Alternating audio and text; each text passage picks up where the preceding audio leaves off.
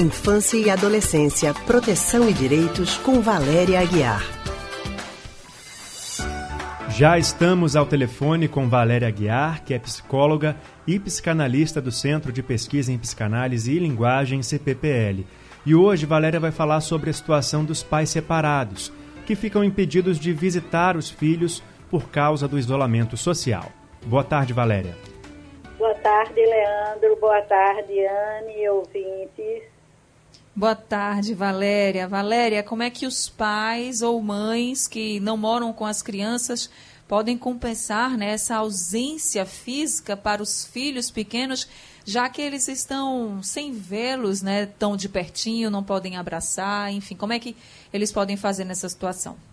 Pois é, não é muito duro, muito duro, inclusive nesse aspecto, para tanto para os pais quanto para as crianças Aqueles pais que têm a guarda compartilhada, o que eu observo é que eles têm construído possibilidades da criança, então, passar é, os diferentes tempos, não é, na casa de um, na casa de outro, com todos esses acordos e cuidados com relação à reserva e ao isolamento não é? Agora fica mais difícil para aqueles pais que não estão podendo, é, seja dar continuidade por diversas razões a essa rotina que implica, que, que vem sendo construída há um tempo, da guarda compartilhada com as crianças,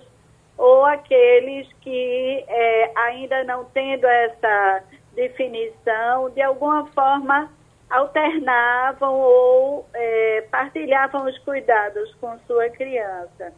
Então, para esses que não estão podendo ter os filhos nos momentos que era previsto, que era esperado, vão precisar construir formas alternativas de contactar com os pequenos, utilizando-se inclusive de ferramentas que a gente tem hoje à disposição. Eu acho que é quando a tecnologia fica a serviço não é, de viabilizar coisas muito importantes na vida, como essa, não é?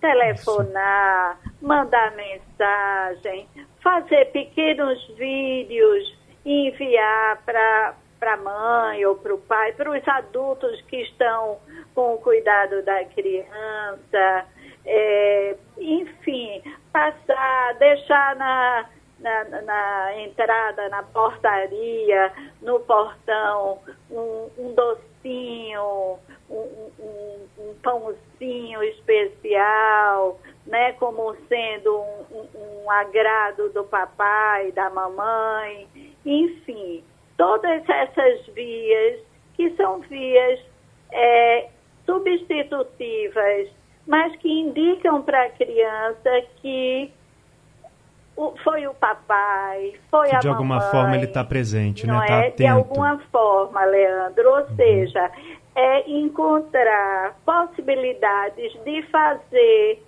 uma presença sob o fundo de ausência. Não é? E existem tá infinitas formas para isso. Tem que usar Mas, a criatividade gente, nesse momento isso, também. Isso, Leandro. E assim, não desistir, não desanimar, não é? Pelo impedimento real, que está tão difícil, tão pesado para todos nós. Não desistir, apostar nessa ideia, nesses jeitos é, substitutivos de se fazer presente, porque uma ausência total, um silêncio total, é de fato muito mais prejudicial.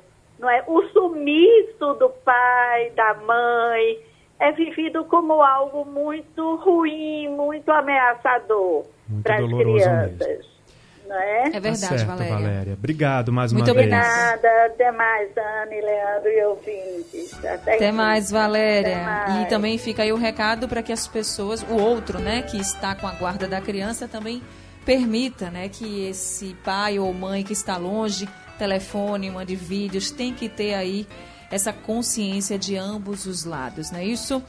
Bem, a gente acabou de conversar com a psicóloga e psicanalista do Centro de Pesquisa em Psicanálise e Linguagem, CPPL, Valéria Aguiar.